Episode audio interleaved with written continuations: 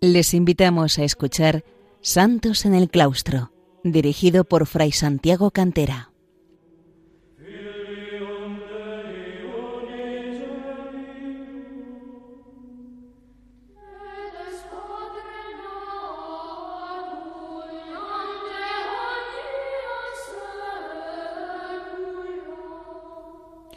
Un saludo queridos oyentes de Radio María, bienvenidos a un programa más de Santos en el Claustro,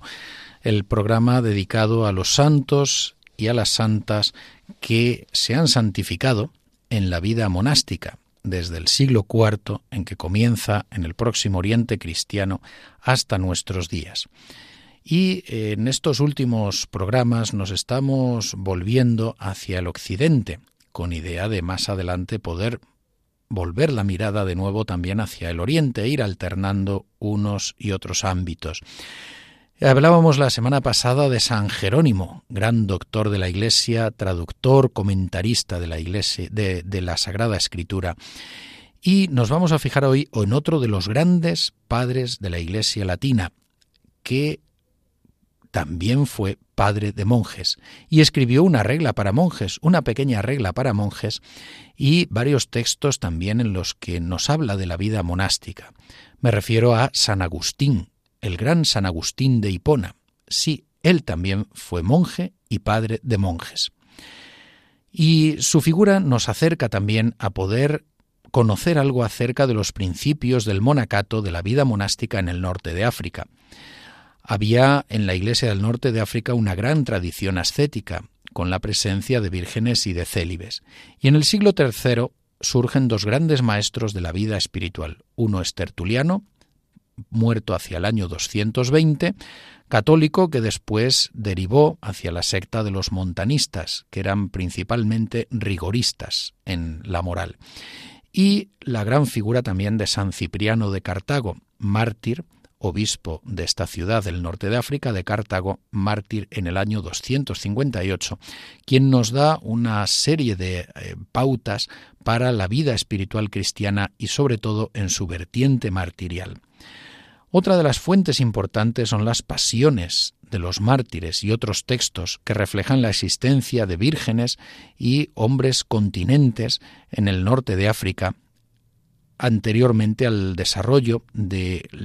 un gran movimiento monacal.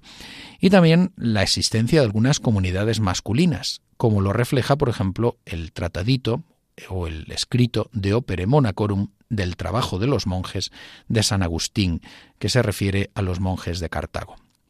San Agustín, la gran figura a la que nos referimos, como sabemos, nació en el año 354 en Tagaste y murió en Hipona en el año 430. No vamos a dar aquí toda una serie de detalles sobre su vida porque se ha hablado de él en otros muchos programas en Radio María y su vida es eh, fácilmente conocida por numerosos libros y lugares donde se puede acudir, pero es verdad que hay que destacar una serie de aspectos de su vida y luego nos centraremos en su relación con la vida monástica. Hijo de Patricio, pagano y de Santa Mónica, que como sabemos lloró ampliamente los pecados de su hijo y sus desvaríos, no sólo en la vida moral, sino también eh, por sus orientaciones en el campo de la filosofía y de la religión, y acabó ganándolo gracias a sus oraciones y a sus lágrimas para la fe de Cristo. Hizo sus primeros estudios en Tagaste y en Madaura, también en el norte de África pero el interés temprano que desarrolló por la gramática, la retórica y la literatura le llevaron a mm, querer marchar de allí también para eh, acrecentar sus estudios en otras eh, localidades importantes del Imperio romano, incluso yendo a Roma. Tuvo una fuerte inclinación a la filosofía, pero también a la vez una pasión sensual muy fuerte, que le llevó a un concubinato prolongado con una mujer de la que nunca daría el nombre por respeto a su fama, a la fama de esta mujer, y de ella un hijo Adeodato que formaría parte del núcleo de sus primeros monjes. Esa búsqueda filosófica de la verdad le llevó a leer a Cicerón, a pasar por el maniqueísmo, por la secta de los maniqueos, que nacía del zoroastrismo persa, el neoplatonismo y finalmente acabar descubriendo la grandeza de la verdad, del bien y de la belleza en Cristo, descubrir la verdad que había estado buscando en el propio Cristo, en el cristianismo. San Agustín es un incansable buscador de la verdad y finalmente la encuentra en Cristo. En el año 383 marcha a Roma y tiene lugar dos años después su conversión al cristianismo en Milán, gracias en gran medida a la importante influencia del obispo San Ambrosio, San Ambrosio de Milán, otro de los grandes padres latinos de la Iglesia. Su madre Santa Mónica se unió a San Agustín en Italia y en el año 387, con gran alegría de su madre, después de haberse convertido dos años antes, el propio San Ambrosio bautizó a San Agustín en el año 387 en Milán. Fue aumentando su interés de forma creciente por la Sagrada Escritura. Y después, eh, desde este momento de conversión, de descubrimiento de Cristo, hizo un retiro en Casichiaco con su madre y unos compañeros, donde puede decirse que nace y tiene su primer desarrollo la primera comunidad monástica agustiniana. Allí empiezan a vivir vida común dedicada a la oración, al cultivo de la Sagrada Escritura, al trabajo, a la búsqueda de Dios con una vida común como hermanos. El retorno a África se produce en, unas fechas en las que tiene lugar la muerte de Santa Mónica en Ostia, Ostia Tiberina, el puerto de Roma, la ciudad portuaria de Roma. Poco antes de embarcar y después de haber tenido allí una eh, visión, eh, una experiencia mística, madre e hijo, la madre muere con gran dolor de San Agustín, que ve perder así a su madre y tiene que desprenderse de este modo de ella y abrazar así el misterio de la muerte que tiene su resolución en Cristo. Embarca a África de nuevo y en Tagaste desarrolla allí una comunidad con vida monástica. En el año 391 San Agustín es ordenado sacerdote en Hipona y en el año 395 es proclamado obispo de Hipona. Va a transformar la casa episcopal en un monasterio de clérigos. Y aquí va a estar el otro elemento destacadísimo en la vida conventual que da inicio San Agustín. Si por un lado ha desarrollado la vida monástica, la vida religiosa, la vida de los monjes, por otro lado también en los clérigos de la ciudad los reúne a los clérigos de la ciudad de Hipona para vivir también eh, con una vida monástica, con una vida de comunidad, que va a ser el inicio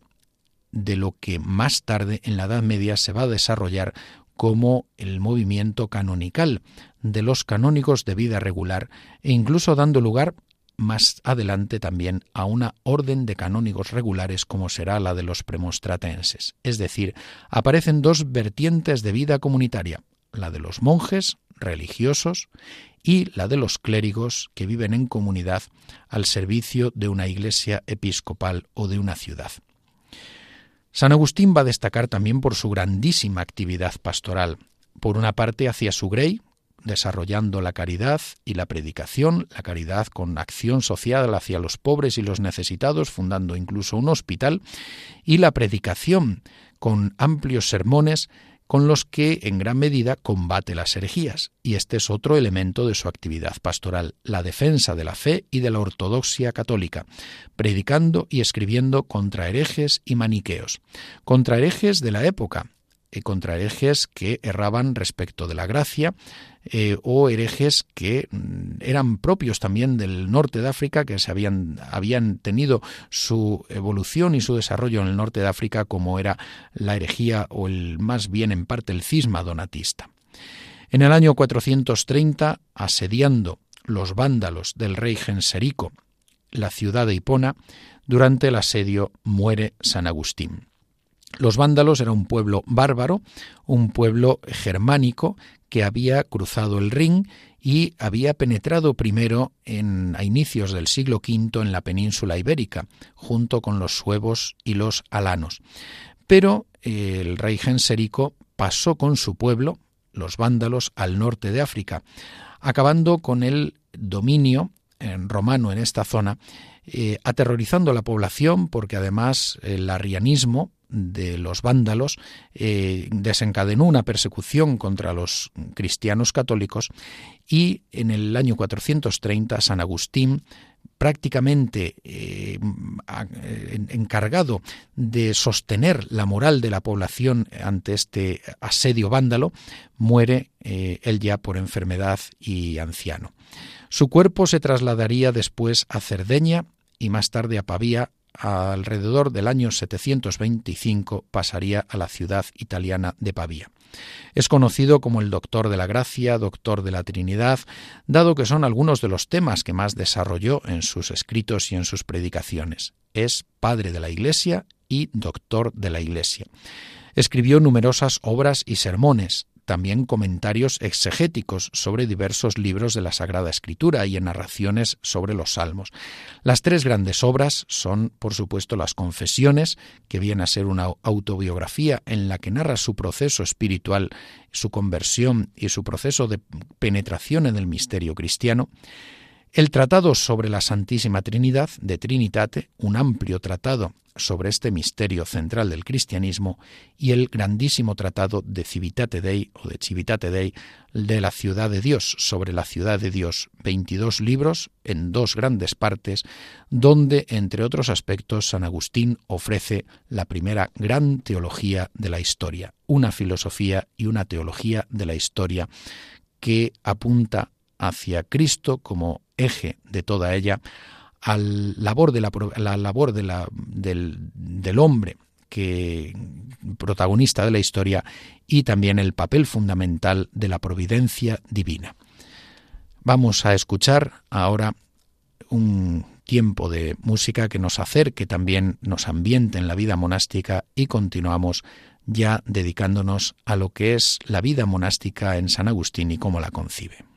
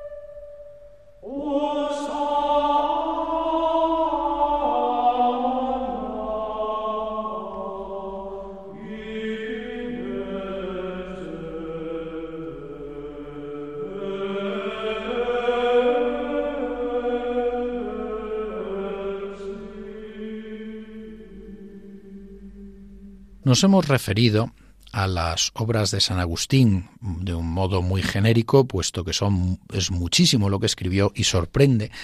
cómo mm, junto a una enorme labor pastoral pudo eh, desarrollar también esta labor de, eh, de, escribir tantas obras, tantos sermones, eh, con ámbitos muy diversos en la filosofía, la teología, la, la, exégesis o interpretación, comentarios de la Sagrada Escritura, eh, tratados de moral, etc. Vamos a referirnos ahora a los escritos monásticos de San Agustín. En torno al año 400 escribió un tratado eh, llamado De Opere Monacorum sobre el trabajo de los monjes, en el que defendía el trabajo manual de los monjes frente a las excusas de los monjes de la ciudad de Cartago, que valiéndose de la labor eh, apostólica que mm, presumían realizar, evitaban el trabajo manual. San Agustín defiende el trabajo manual como uno de los elementos característicos de la vida y la ascesis monástica. Y el otro texto fundamental es la llamada regla de San Agustín, se le han atribuido cuatro reglas, dos que ciertamente no son suyas, la llamada regla consensoria o primera y el ordo monasteri o regla segunda, y dos coincidentes que son la misma, que es la regla ad servus dei o regla tercera y la epístola 211. Aunque en algunos momentos se puso en duda su autenticidad agustiniana, hay autores que han demostrado ser auténtica, como el padre Andrés, Manrique Agustino,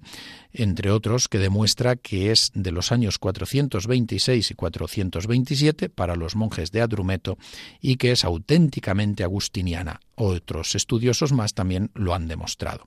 Se trata de 12 capítulos, es breve y bastante genérica. Luego podremos leer algunos aspectos mm, de, de ella. Pero ¿cuáles son eh, las pautas fundamentales de la doctrina monástica de San Agustín? Ante todo, concibe la vocación como una gracia de Dios y exhorta a tomar la cruz y a seguir a Cristo, superando la posible oposición de los padres cuando ésta se da. Los votos son propiamente los consejos evangélicos. Nos habla también de la vida común y exhorta a que exista en el monasterio, en la comunidad, una sola alma y un solo corazón en Dios tiene como modelo el de la comunidad apostólica y así lo propone a los monjes, y señala dos elementos esenciales, la unión de corazones y la comunidad de bienes, es decir, que nadie tenga nada en propiedad. Anima a una amistad sobrenatural en Dios, evitando lo que serían las llamadas amistades particulares en la vida religiosa, sino una amistad auténtica sobrenatural en Dios, y a la caridad fraterna, evitando las discordias, procediendo a la corrección fraterna de las faltas y evitando la murmuración como gran daño a la vida comunitaria. El prepósito prior es quien tiene que velar en la comunidad por el buen orden, por la buena atención a cada uno y distribuir lo que sea necesario para cada uno. También otro elemento importante es el trabajo y la pobreza. Pone de modelo a San Pablo con el trabajo manual está encaminado el trabajo a la autosuficiencia del monasterio y a poder dar limosnas a los necesitados. Y durante el trabajo se debe estar en silencio para poder meditar y orar. La obediencia es otro elemento destacadísimo. El superior o propósito, el prior, es el padre de la comunidad y debe desarrollar un cuidado paternal y preferir el amor que el temor, un ser más amado que temido, un principio que recogerá San Benito, como tantos que recoge de San Agustín, y que también recogerá siglos más tarde, refiriéndose al director del colegio San Juan Bosco para los salesianos. Con respecto a la obediencia, dice que sea de reverencia y de amor. La castidad ha de ser corporal y de mirada, pero con naturalidad,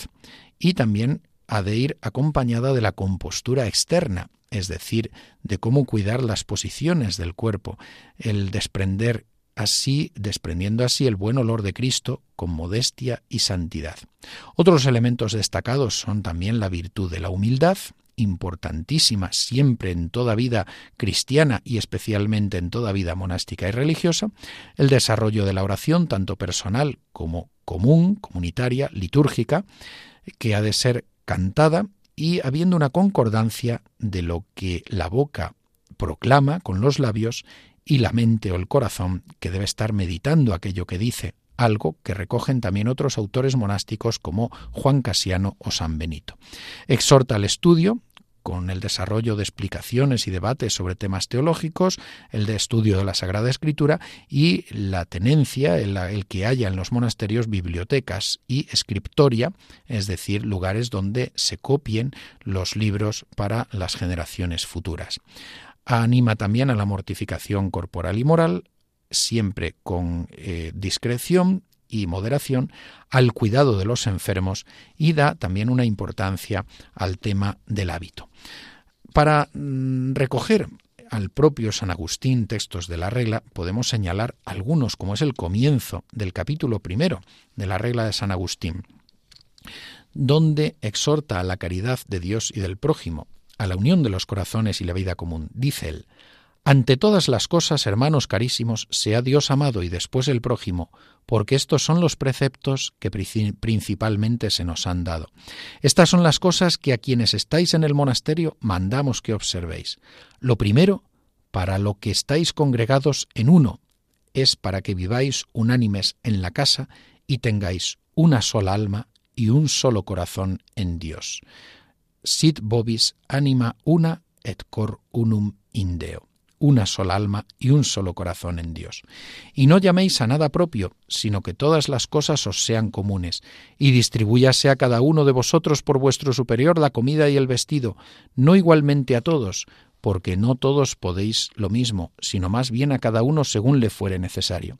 Pues así leéis en los Hechos de los Apóstoles, que todas las cosas les eran comunes y se distribuía a cada uno según le era necesario.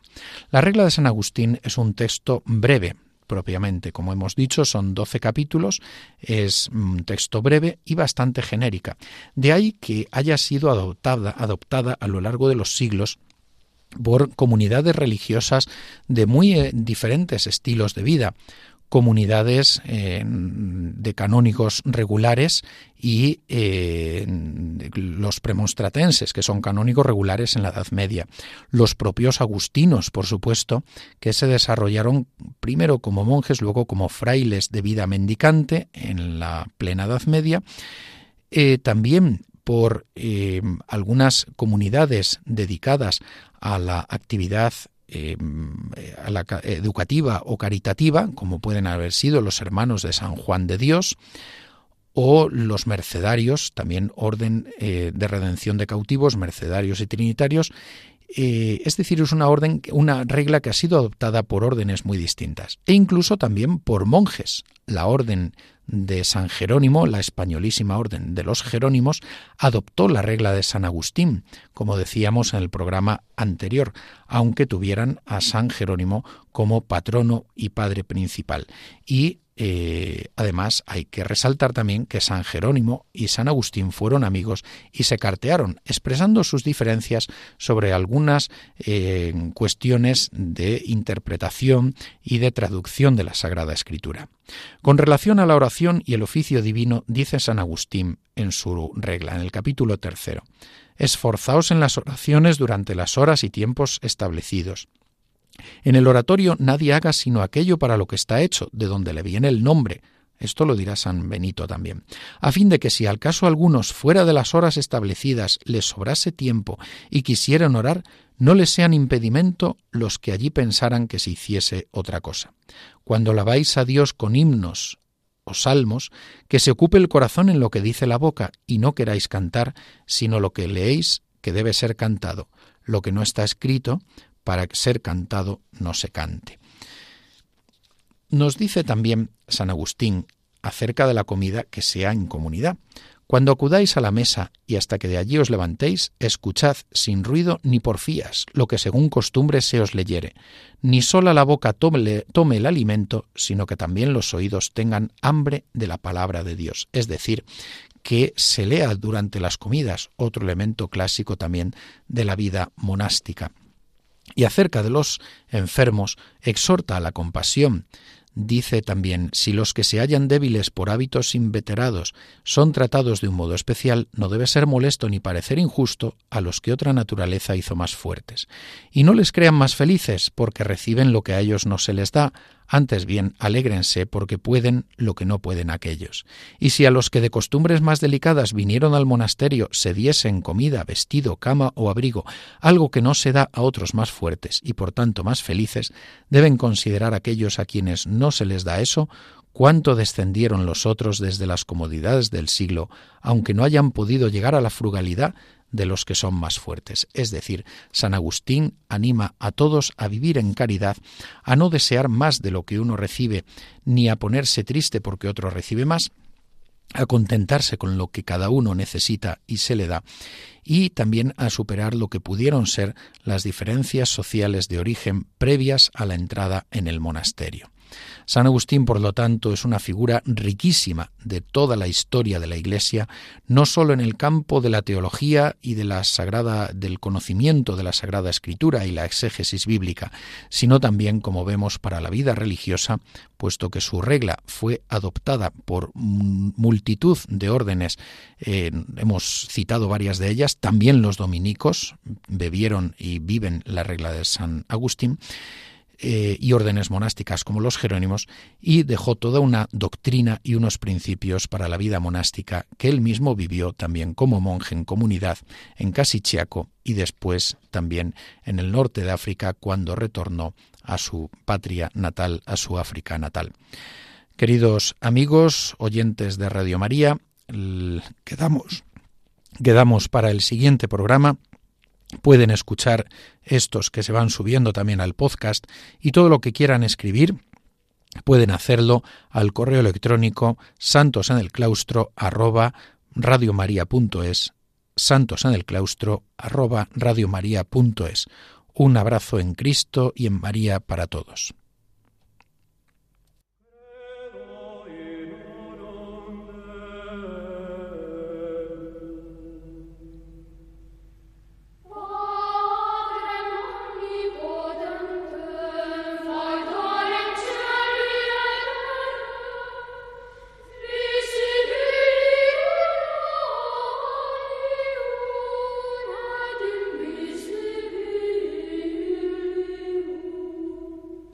Han escuchado en Radio María Santos en el Claustro, un programa dirigido por Fray Santiago Cantera.